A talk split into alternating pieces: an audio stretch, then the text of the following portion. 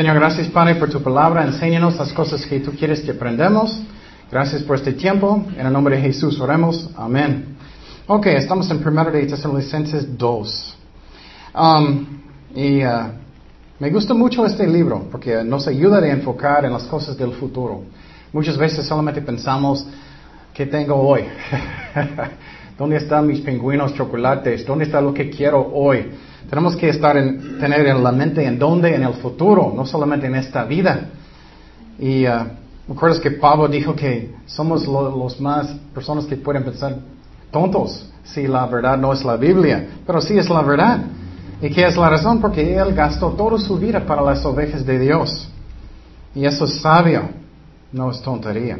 Empezamos en versículo 1, porque vosotros mismos sabéis, hermanos, que nuestra visita a vosotros no resultó que vana. Eso a mí, eso es mi vida para que sepas. a veces me siento que soy demasiado, pero cada día estoy pensando cómo estoy usando mi tiempo para Dios. Cada día. Y después de todo el día estoy pensando cómo usé mi día para el Señor. Y después de todo el día, yo no me gusta si estoy pensando, ay, no hice nada para el Señor. O no, no hice nada con todo mi corazón para el Señor. Y claro, tu trabajo puede ser para Dios si lo haces en el nombre de Cristo. Todo lo que haces puede ser, cuidando a su familia si lo haces en el nombre del Señor. Pero también cosas que son más directas, como evangelizando, como compartiendo, cada día. Porque yo no quiero pasar mis días en vana. ¿Ustedes quieren eso? Yo no. Oh, miré el tele y las novelas todo el día y los Simpsons y uh, era buen día. Eso no cuenta nada para eternidad, no cuenta nada. Entonces, ¿cómo estoy usando mi tiempo? Y Pablo dijo, no era en, en, vana. Entonces, ¿qué es la razón él dijo eso? Porque él solamente estaba en la ciudad de Tesalónica. ¿Cuánto tiempo? Más o menos tres semanas. No mucho. y el Espíritu Santo trabajó mucho y muy rápidamente en esta ciudad. Y eso es una lección que tenemos que entender, que Dios puede hacer más en un día que yo puedo hacer en, cuando, toda mi vida. Él puede hacer más en un día que toda su vida. Entonces Dios puede trabajar muy rápidamente. Pero muchas veces Él no puede trabajar rápidamente. ¿Por qué? Porque somos qué? Tercos.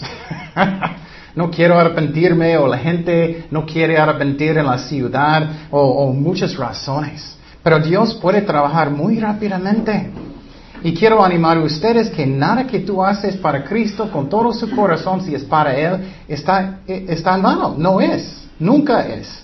Entonces hazlo con todo su corazón, pero tienes que tener un buen motivo. Es para Cristo, por mi amor por Él y por las ovejas de Dios. Y siempre tienes que mirar qué está en mi corazón. Y eso es tan importante porque muchos pastores y muchas personas empiezan el ministerio bien, pero ¿qué pasa después de los años? Ellos cambian, peor y peor. Como Ángel, cada día peor. Entonces entonces tenemos que checar cómo está mi corazón. ¿Estoy cambiando mejor o peor? ¿Qué son mis motivos? ¿Qué es la razón estoy sirviendo a Dios?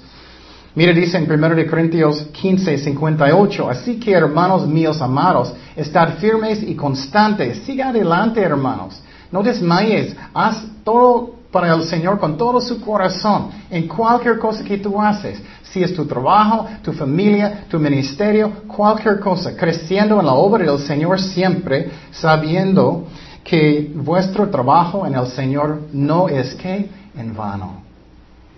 Entonces, ¿cómo estoy usando mi tiempo para Dios? ¿Bien o no? A mí me gusta siempre empezar el día en oración. Y sinceramente, si no hago eso, muchas veces mi día es horrible. Me gusta empezar en, oración, a mí mínimo como media hora, más o menos, mínimo media hora en la palabra de Dios, orando, buscando a Dios, y Dios guía mi día, lo que Él quiere que haga. Entonces, pero si no haces eso, si no haces tus cosas para Dios, sí está en vano. Estás gastando su vida por nada. Entonces, eso es muy triste que muchos hacen eso. Y a mí, siempre después del día, me gusta pensar, ok, ¿qué hice hoy? ¿Hice bien para Dios o no? Y Pablo dijo, no era en vano que fui a este, esta ciudad de Tesalónica, porque prediqué por tres semanas y mira, hay una iglesia tan rápidamente que pasó. Seguimos en versículo 2, pues habiendo antes parecido y sido uh, ultrajados en Filipos, como sabéis, tuvimos desnudo en nuestro Dios para anunciaros el Evangelio de Dios en medio de gran ¿qué? oposición. Muchas veces quejamos nosotros. Había mucha persecución y ellos me dijeron que soy muy raro. Eso no es mucha persecución. Y entonces él sufrió mucho en esta ciudad de Filipos. ¿Qué pasó allá? ¿Recuerdas en esta ciudad? Ellos le metieron en, la cárcel, ellos azotaron, él sufrió mucho. Y después de eso, él llegó a esta ciudad de, de él predicó por tres semanas y ¿qué pasó? Ellos tenían que huir otra vez.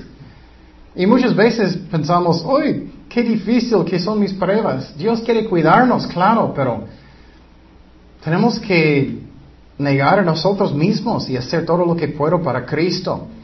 ¿Y qué era la razón que ellos estaban persiguiendo a um, Pablo? ¿Era qué? ¿Alguien sabe? Era celos. Era celos. Qué triste, ¿no?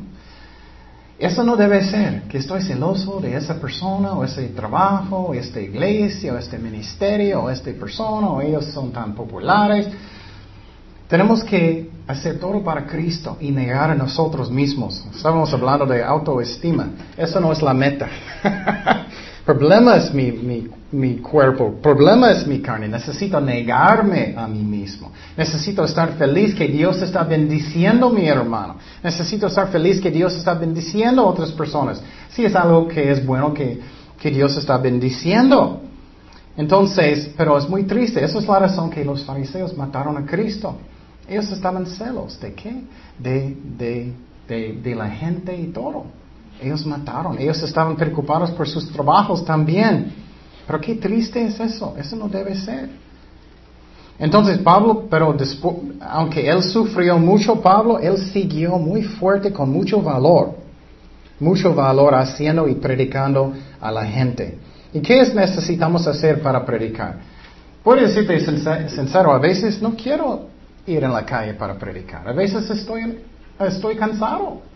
A veces estoy, ah, quiero quedarme y, descansar y, comer un chocolate y no salir.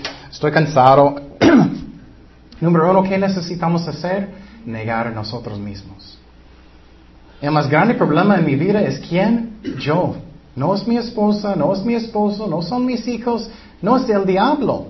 El más grande problema en mi vida soy yo. Necesito negarme a mí mismo.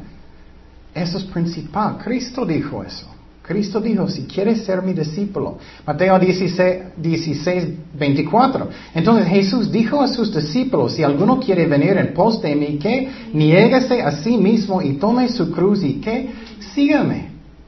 Si estoy pensando en mí que, ay, quiero tanto autoestima, quiero amarme más, oh, entonces voy a comprar todo lo que quiero yo. voy a hacer todo lo que quiero yo. No necesitamos negar a nosotros mismos. Y la otra cosa que tenemos que hacer es orar mucho que Dios me llene con tu Espíritu Santo. Si tú estás lleno del Espíritu Santo, vas a tener un fuego en su corazón. Ay, tengo que compartir la palabra de Dios. Tengo que hacerlo. Vas a sentir un fuego de Dios. Y todo el día estoy orando, Señor, lléname, lléname con fe, con tu Espíritu Santo. Y quiero decir algo que es muy importante. Muchos piensan que solamente porque algo es difícil que Dios no está en la obra. No es cierto.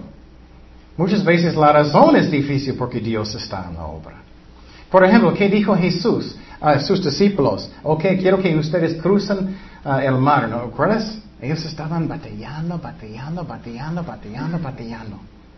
Hasta que finalmente Jesús llegó. Entonces, solamente porque algo es difícil no significa que Dios no está en la obra. Eso no, no es la medida. Tienes que orar, Jesús, ¿qué tú quieres?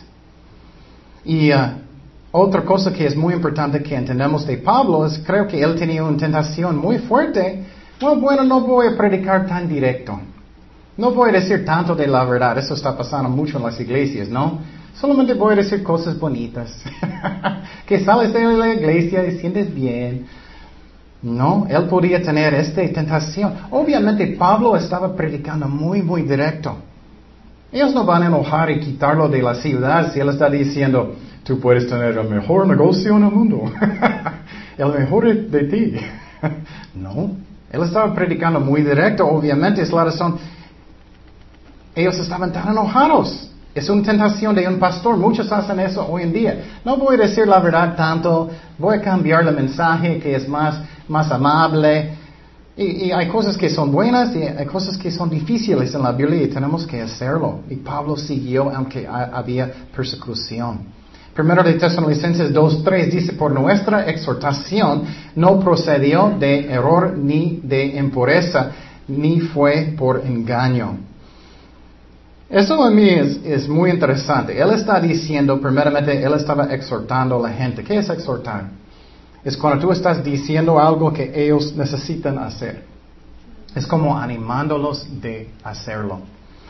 Hay tres cosas principales que tú, cuando tú estás hablando de la palabra de Dios. Primeramente es predicar.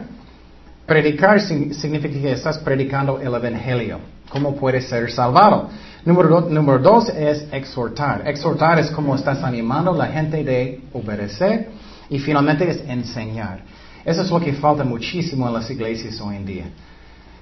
Muy pocos ya están enseñando doctrina, enseñando. Enseñar es explicando para que tú puedas entender lo que estás leyendo. Y muchas iglesias están predicando y muchos están exhortando muchísimo, pero casi nunca están enseñando. Entonces Pablo dijo que él está predicando con motivos que eran buenos. Y decimos que el motivo para servir a Cristo es que es el amor. No, no es que yo quiero ser popular y todos me aman, todos me quieren, me respetan y eso. Cuidado de tu corazón. Y Pablo dijo que no debes predicar error. Eso es increíble, importante. ¿Qué dijo Santiago? No, no debe ser mucho, muchos maestros porque hay más gran juicio. Wow, qué fuerte es eso. Tienes una grandísima responsabilidad de enseñar la Biblia correctamente. Y hay tanta falsa doctrina hoy en día. Entonces tenemos que orar mucho, estudiar mucho que estamos enseñando a la gente bien. Porque vamos a tener más grande juicio un día. Vamos a estar en frente de Jesucristo un día. Él va a decir, ¿cómo hiciste? Estudiaste mucho, buscaste mucho la verdad. ¿Está enseñando mis ovejas bien o no? Y finalmente Pablo dijo, no, no engañamos a nadie. Y muchas iglesias engañan mucho hoy en día, mucho, mucho, mucho. Ellos tienen maneras de, de manipular a la gente para dar dinero Estábamos bromeando en el tiempo de la ofrenda. Oh, pon tu semilla y vas a tener mucho más dinero, cien veces más. No tienes fe, hazlo, hazlo. Qué triste. El pastor tiene que tener fe también, que él va a proveer. Entonces, ¿qué es un ejemplo de engañar en la palabra de Dios? O bueno, um, los testigos de Jehová, ellos engañan mucho, ¿no? Ellos tocan a la puerta, ellos no te dicen lo que ellos creen inmediatamente. Ellos dicen, oh hermano, puedo ayudarte con algo, puedo limpiar tu baño, quieres algunas cosas de, la tienda, quieres uh, algunas uh, galletas de chocolate o algo.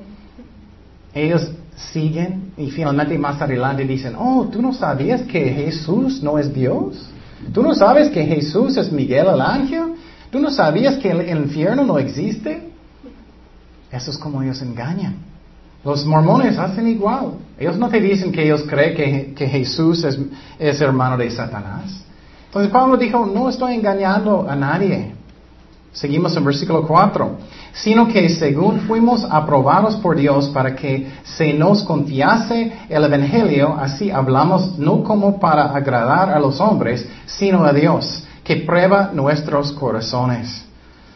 Eso a mí es tan importante. Tenemos que aprender que la única cosa que es importante es lo que cree quién? Dios. No los hombres, que soy famoso, que tengo grande iglesia, que personas piensan que soy importante o estoy bueno en mi trabajo y todos me, respetan y eso. Es, es una trampa muy grande. Es una trampa muy grande. Tengo que buscar de agradar, agradar a Dios solamente.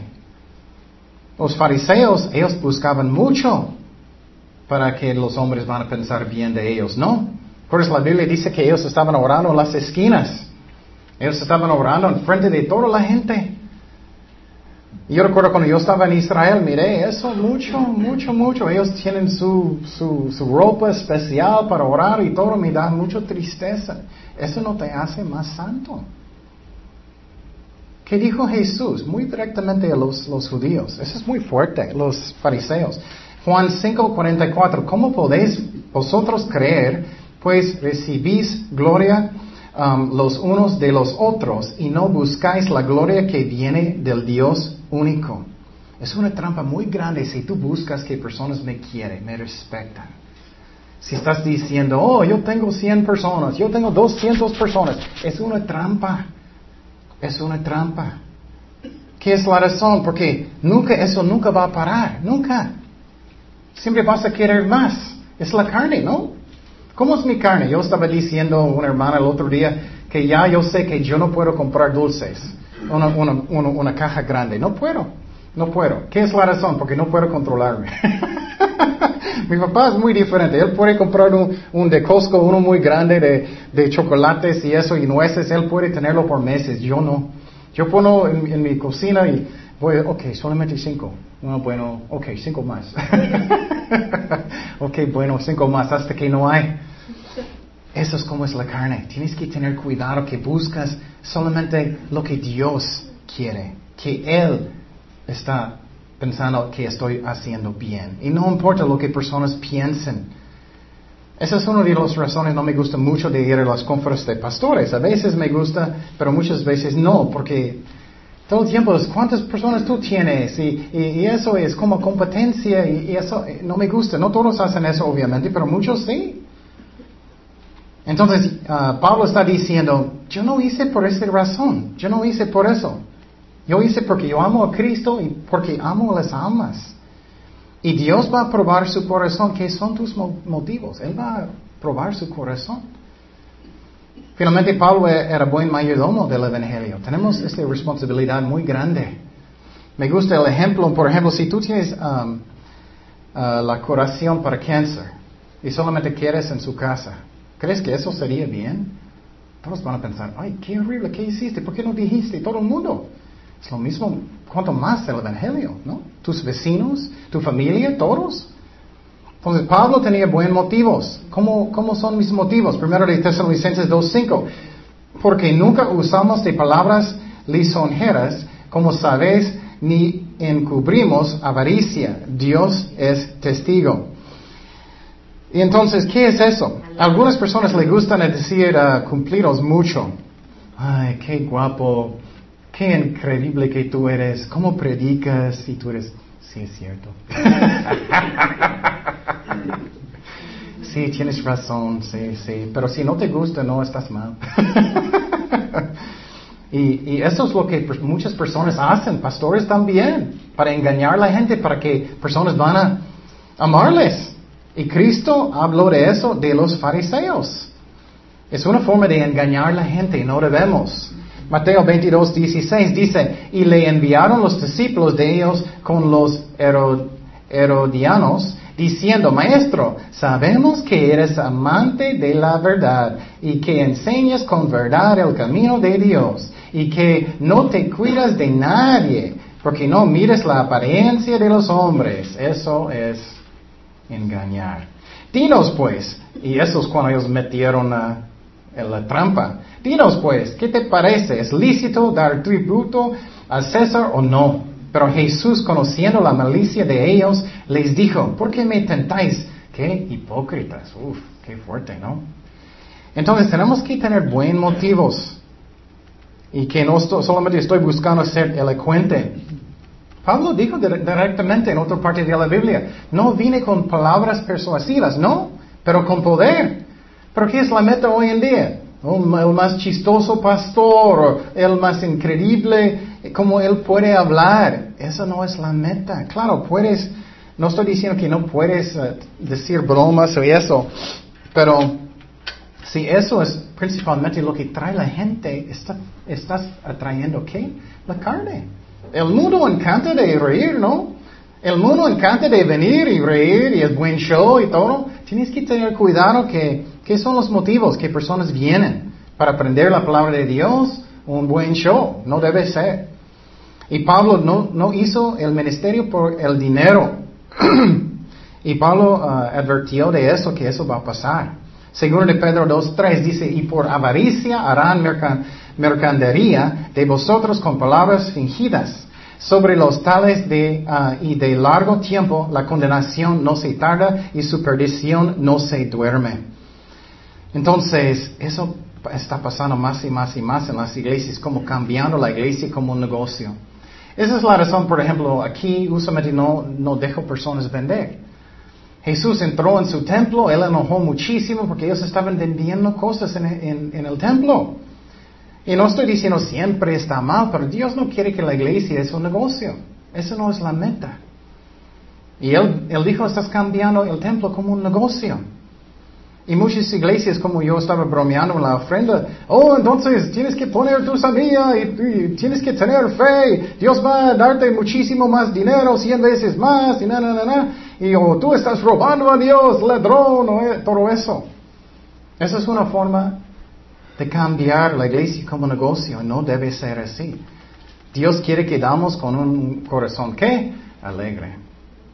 Pero claro, necesitamos, y estoy listo, ¿no? No, sí necesitamos, pero tienes que hacerlo con un corazón que es alegre. Y si no eres así, no debes, no debes. Y Pablo no hizo por el dinero. Y Dios dijo que, y, Pablo dijo, Dios es mi, mi testigo.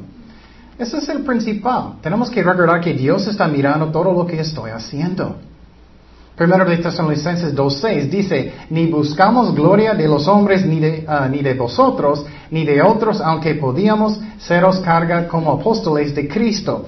Antes fuimos uh, tiernos entre vosotros como la nodriza que cuida con ternura a sus propios hijos. Entonces Jesús está, ah, Pablo está diciendo aquí que él cuidó Ah, él no, bueno, primeramente él no buscó la, ah, la, gloria del hombre y que él estaba cuidando las ovejas de Dios como una mamá con sus hijos. Él era muy amable con ellos y, es como debemos ser. Y pregunte su corazón, esa es la cara que tengo por las ovejas de Dios. Tengo ese amor. Tengo ese amor como Jesús quiere que tenemos. Porque si no tienes eso, ¿por qué estás haciéndolo?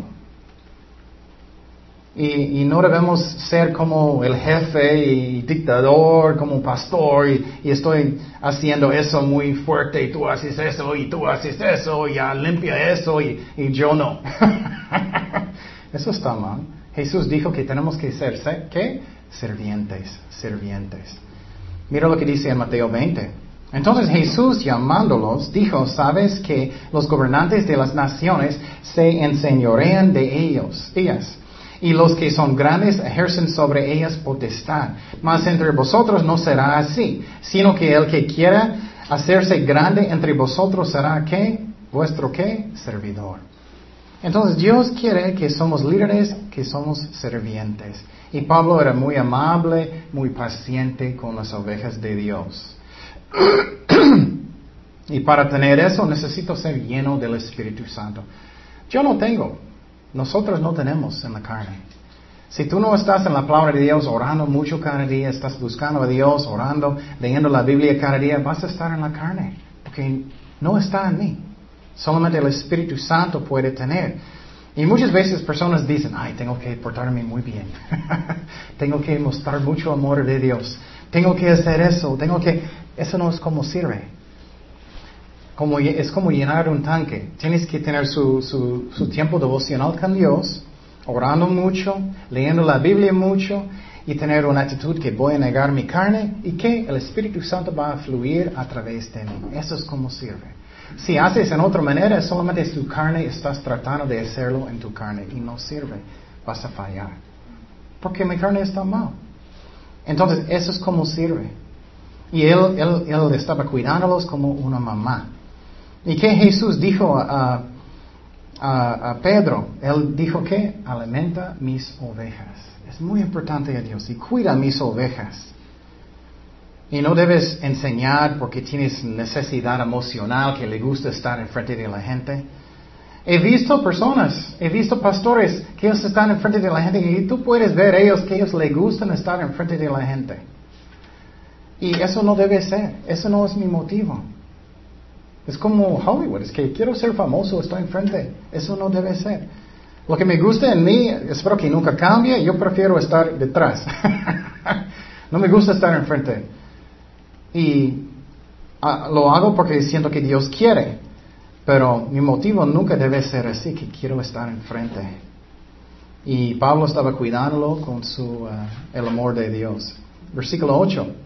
Dice, tan grande es nuestro afecto por vosotros, mucho amor que Él tenía por ellos, que eh, hubiéramos querido entregaros no solo el Evangelio de Dios, sino también nuestras propias vidas, porque habéis llegado a, sernos muy queridos. Porque os acordáis, hermanos, que nuestro trabajo y fatiga como trabajando de noche y de día, para no ser gravosos a ninguno de vosotros, os predicamos el Evangelio de Dios.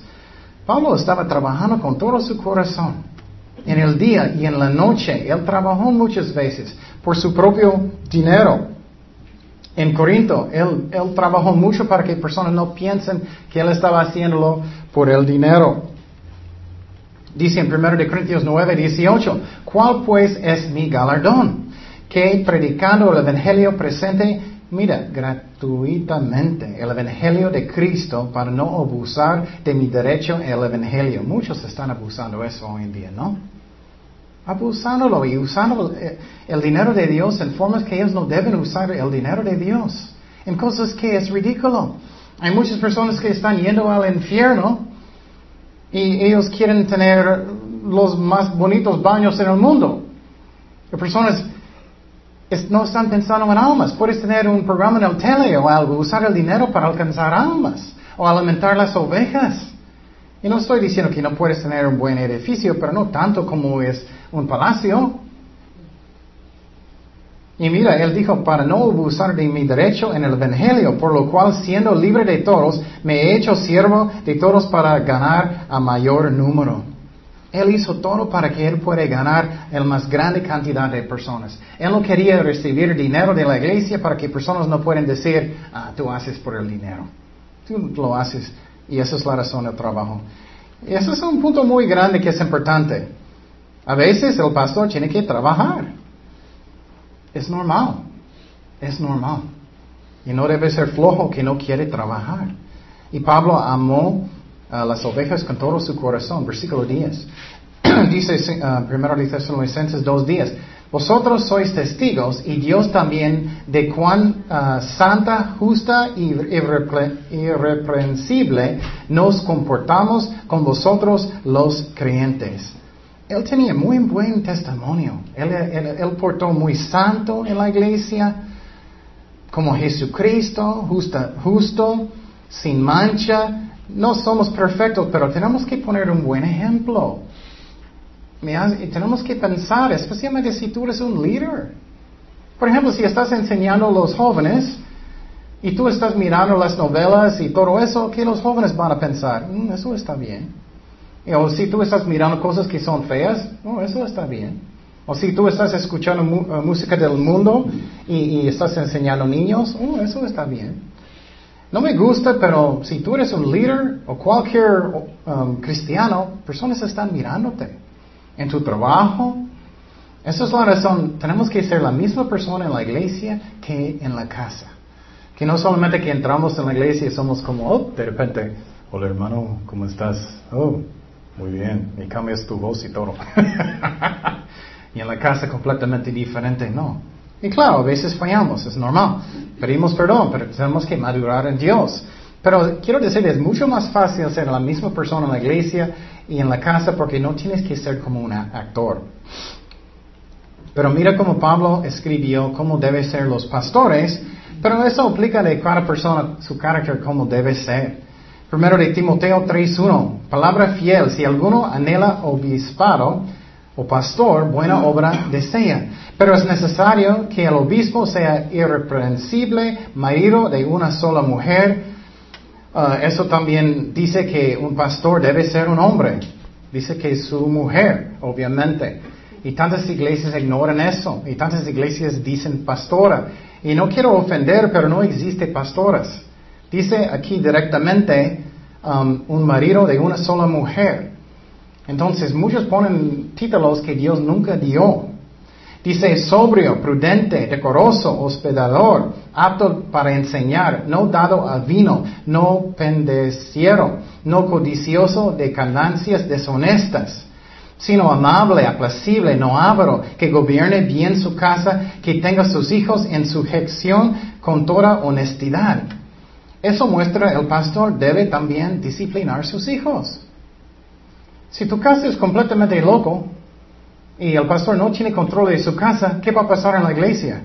Exactamente lo mismo. Porque si un pastor no quiere uh, cuidar sus hijos y disciplinar, él no va a querer en la iglesia menos. Entonces dice aquí que gobierne bien su casa para tenga a sus hijos en sujeción con toda honestidad, pues el que no sabe gobernar a su propia casa, ¿cómo cuidará de la iglesia de Dios? Él está diciendo muy directo. Tienes que disciplinar con amor no es un neófito, no sea que envaneciéndose caiga en la condenación del diablo. También es necesario que tenga buen testimonio de los que de afuera, para que no caiga en descrédito y en el lazo de quien el diablo. Entonces, ¿cómo estoy? ¿Cómo es mi ejemplo? ¿Cómo estoy? Tenemos que buscar a Dios y arrepentir. Primero de Tesalonicenses 2.11, así como también sabes de qué modo, como el Padre a sus hijos, exhortábamos, exhortábamos y consolábamos a cada uno de vosotros y os encargábamos que antuvieseis como es digno de Dios que os llamó a su reino y gloria. Entonces miramos aquí que Pablo estaba cuidando sus, sus hijos de la fe como un papá también. Ya hablamos que es exhortar, pero él también dio consuelo. Eso es muy importante. ¿Amas las ovejas sinceramente o no? O solamente si vas a enseñar estás pensando, oh, me encanta predicar. no. Tienes un corazón si ves que las ovejas están sufriendo, que quieres cuidarlos, que quieres bendecirlos, que, que tienes un corazón que ama las ovejas de Dios. Es muy interesante en el Antiguo Testamento, Dios se enojó mucho con los pastores en el Antiguo Testamento, los sacerdotes y ellos, porque ellos no estaban cuidando las ovejas de Dios. Y Pablo estaba animándolos para ah, obedecer a Dios también. Versículo 13. Dice, por lo cual también nosotros sin cesar damos gracias a Dios de que cuando recibisteis la palabra de Dios ah, que oísteis de nosotros, la recibisteis no como palabra de hombres, sino según es en verdad la palabra de Dios. Quiero que fijamos en eso, la palabra de Dios, la cual actúa en vosotros los creyentes. Lo que tú tienes en su mano es la palabra de Dios. Y enseñé en teología el martes que la Biblia es la palabra de Dios. Y muchas veces no tenemos el respeto para eso. Dios escribió la Biblia. Él escribió la Biblia. Y Pablo dijo, Él dio gracias a Dios porque ellos recibieron esa palabra con humildad. Jesús siempre estaba diciendo, el que tiene oídos, ¿qué? Oiga, ¿no? Entonces ellos tenían fe para creerlo. Ellos tenían corazón humilde para arrepentir también. Pero lo que tú tienes en su mano es la palabra de Dios. Y el Espíritu Santo, Él escribió la Biblia a través de los autores de la Biblia. Y más o menos hay 40 autores en la Biblia sobre 1500 años. Pero es la palabra de Dios que tú tienes en su mano. Somos tan bendecidos, ¿no? Tú puedes escucharlo en un MP3 todo el día. Tú puedes tenerlo en su computadora. Tú puedes tener tantas bendiciones de saber la palabra de Dios. Muchísimo. Tiene que ser un deseo grande en mi corazón. Quiero saber la palabra de Dios. Porque Dios escribió. Y la, palabra de Dios hablamos en teología que es inerrante. No tiene er, errores en los originales. Algunas cosas chiquitas como copiando números a veces, pero 99 um, más por ciento eh, nunca tiene errores en la Biblia, pero Dios escribió la Biblia. Y pregunta su corazón, ¿yo tengo esta actitud con la Biblia? ¿Que Dios escribió mismo? Segundo Pedro 1.20 dice, entendiendo primero esto, que ninguna profecía de la escritura es de interpretación privada, Porque nunca la profecía fue traída por voluntad humana, sino que los santos hombres de Dios hablaron siendo que inspirados por el Espíritu Santo. Dios escribió la Biblia. Entonces tenemos que leer eso. Y lo que estudiamos en teología es muy interesante. Estudiamos los diferentes eh, servicios a través de toda la Biblia. Y cómo es diferente hoy en día como los tiempos de los apóstoles o el eh, Antiguo Testamento. Pablo dijo, tienes que leer la Biblia en las iglesias, leer las cartas. ¿Y qué la mayoría de las iglesias hacen? Ok, tenemos un solo versículo y todo el tiempo voy a decir mis historias y mis bromas y eso. y Pablo dijo, tienes que leer las cartas, la Biblia en las iglesias. Y los eh, pobrecitos ovejas no, nunca aprenden nada. Mira el Antiguo Testamento, un ejemplo. Josué 8:35. No hubo palabra alguna de todo cuanto mandó Moisés que Josué no hiciese, hiciese leer delante de toda la congregación de Israel y de, las mujeres y de los que, de los niños. Él estaba enfrente de todos, todos la palabra de Dios leyendo todo. Él no era, ok, vamos a leer un solo versículo hoy. Eso, yo sé que hay personas que, que son sinceros pero no entienden. Tú puedes tener estudios tropicales, a veces, claro, temas. Pero tienes que, a mí, tienes que enseñar a través de toda la Biblia o no estás enseñando la Biblia. Mira, él leyó todo. Se leer delante de toda la congregación de Israel y de las mujeres y de los niños y de los extranjeros que moraban entre ellos. Entonces ellos leyeron la palabra de Dios. Y si quieres aprender mucho más de eso, está en teología. La palabra de Dios está vivo, no solamente es un libro. Versículo 14. Porque vosotros, hermanos, vinisteis a ser imitadores de la iglesia de Dios en Cristo Jesús que están en Judea, pues habéis parecido de, ah, de los de vuestra propia nación las mismas cosas que ellas parecieron de los judíos, los cuales mataron a Jesús y a sus propios profetas y a nosotros nos expulsaron y no agradan a Dios y se oponen a todos los hombres. Entonces, entonces, en esta parte, tristemente, muchos de los judíos que no creyeron a la palabra de Dios, ellos persiguieron a Pablo y sus ayudantes. Y está diciendo aquí que la mayoría de los judíos, ellos querían, eh, querían matar entonces, ¿recuerdas el ejemplo de Esteban cuando él estaba predicando? Él dijo sarcástico, ¿no? ¿Quién, quién no mataste de, de, las profetas? Ellos se enojaron muchísimo. Eso pasa mucho, ¿no? Personas no arrepienten, pero ellos se enojan. Tú dices la verdad y ellos no son como humildes, ok, tienes razón, tengo que arrepentir, arrepentirme. Ellos dicen, ¿y tú? Enojan mucho. No debemos hacer eso. Y entonces ah, Cristo dijo que yo sufrí, ustedes son mis siervos y no eres más grande que, su, jefe, vas a sufrir también. Y entonces eso es normal de sufrir buscando a servir al Señor. Seguimos en versículo 16. impidiéndonos hablar a los gentiles para que éstos se salven. Así colman ellos siempre la medida de sus pecados, pues vino sobre ellos la ira hasta el extremo. Uf, wow. Eso es muy fuerte, ¿no? La ira de Dios está sobre ti.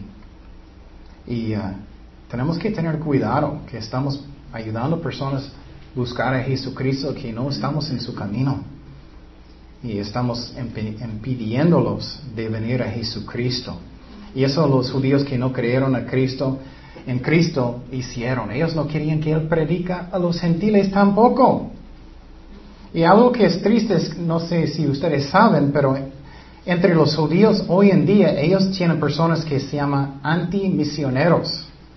Ellos van a las sinagogas, los antimisioneros, y ellos dicen interpretaciones que son falsos de la palabra de Dios. Ellos llevan también traducciones que son falsos para que los judíos no pueden ver la verdad. Y el juicio sobre ellos va a ser muy, muy fuerte.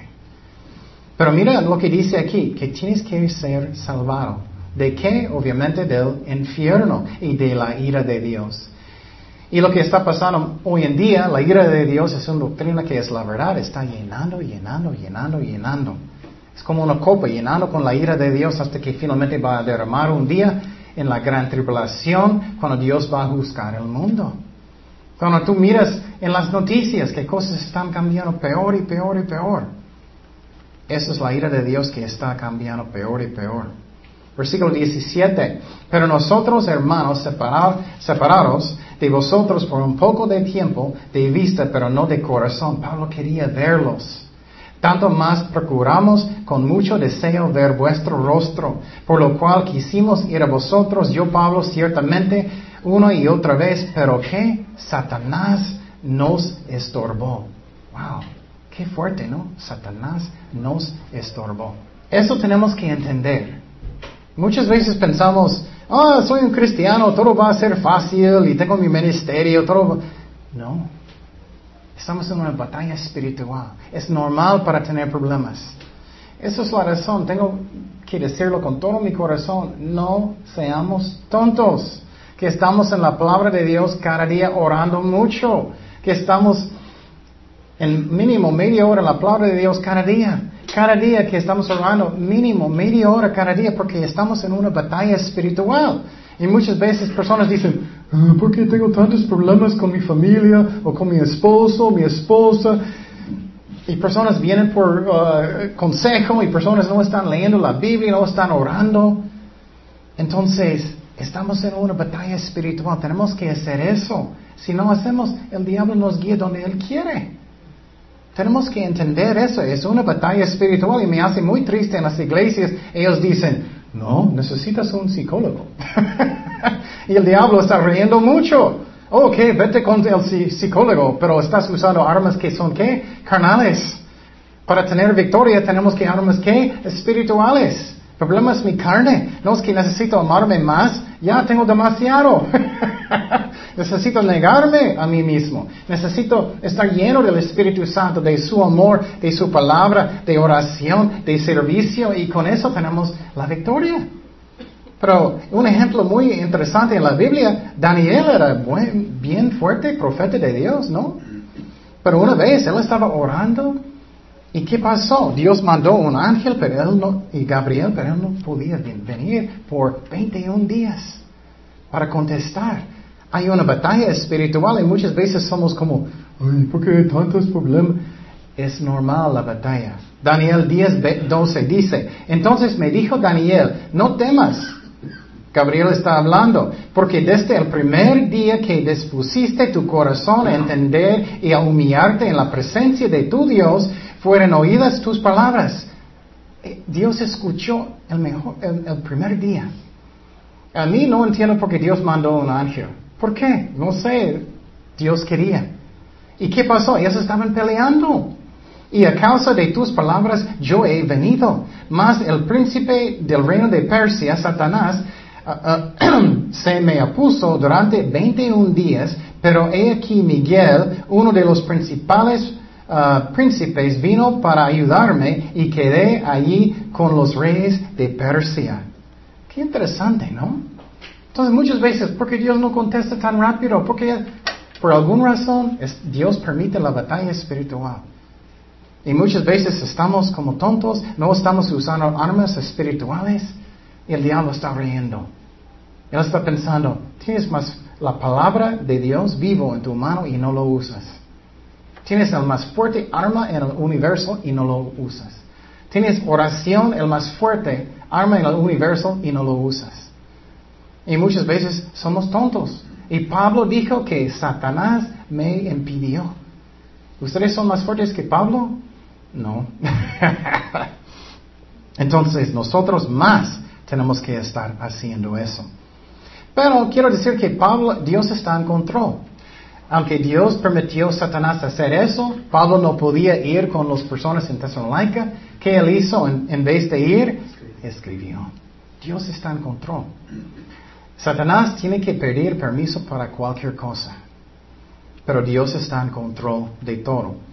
Pero quiero decir directamente, pero tú, si tú estás jugando con tentaciones y no estás buscando a Dios, eh, vas a estar, vas puedes caer en pecado si estás jugando con esas cosas.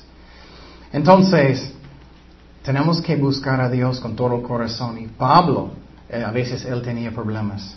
Primero de Tesalonicenses 2.19 dice, porque ¿cuál es nuestra esperanza o gozo o corona de que me glorie? ¿No lo sois vosotros delante de nuestro Señor Jesucristo en su venida? Vosotros sois nuestra gloria y gozo.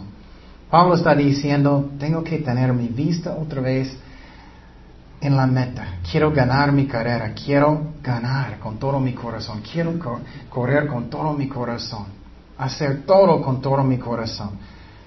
Siempre estoy diciendo, yo no quiero llegar al fin de mi vida, ya soy viejito y no hice mi mejor.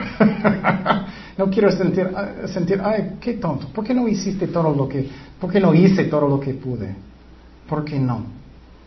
Entonces Pablo está diciendo, ustedes son la gloria de nuestro corazón. Y también en el cielo vamos a mirar todas las personas que aceptaron a Cristo a través de nuestro ministerio o las personas que ayudamos en, buscar a Dios o alimentar las ovejas de Dios, vamos a mirar todo eso en el cielo. Pero miramos aquí que Pablo estaba escribiendo esa iglesia. Él tenía deseos para verlos mucho en su corazón, pero él no podía. Pero mira el corazón de Dios, cómo él negó a su propia vida, su carne. Tenemos que hacer eso si queremos tener victoria y ser llenos del Espíritu Santo, completamente llenos de Él. O no vamos a tener la victoria. Oremos. Señor, gracias Padre por tu palabra. Guíenos en todo, Señor. Ayúdanos a ser buenos ejemplos de Jesucristo en nuestras vidas como Pablo era con las ovejas de Dios. Que Él no tenía motivos de engañar, Él no tenía motivos de dinero que Él no estaba buscando psicología, cosas del mundo para ayudar, que no ayudan nada, pero las armas espirituales de la palabra de Dios y oración y todo eso. Ayúdanos a entender que estamos en una batalla espiritual y tenemos que ser fuertes como tú quieres, Padre. Y gracias, Padre, por todo. En el nombre de Jesús oremos. Amén.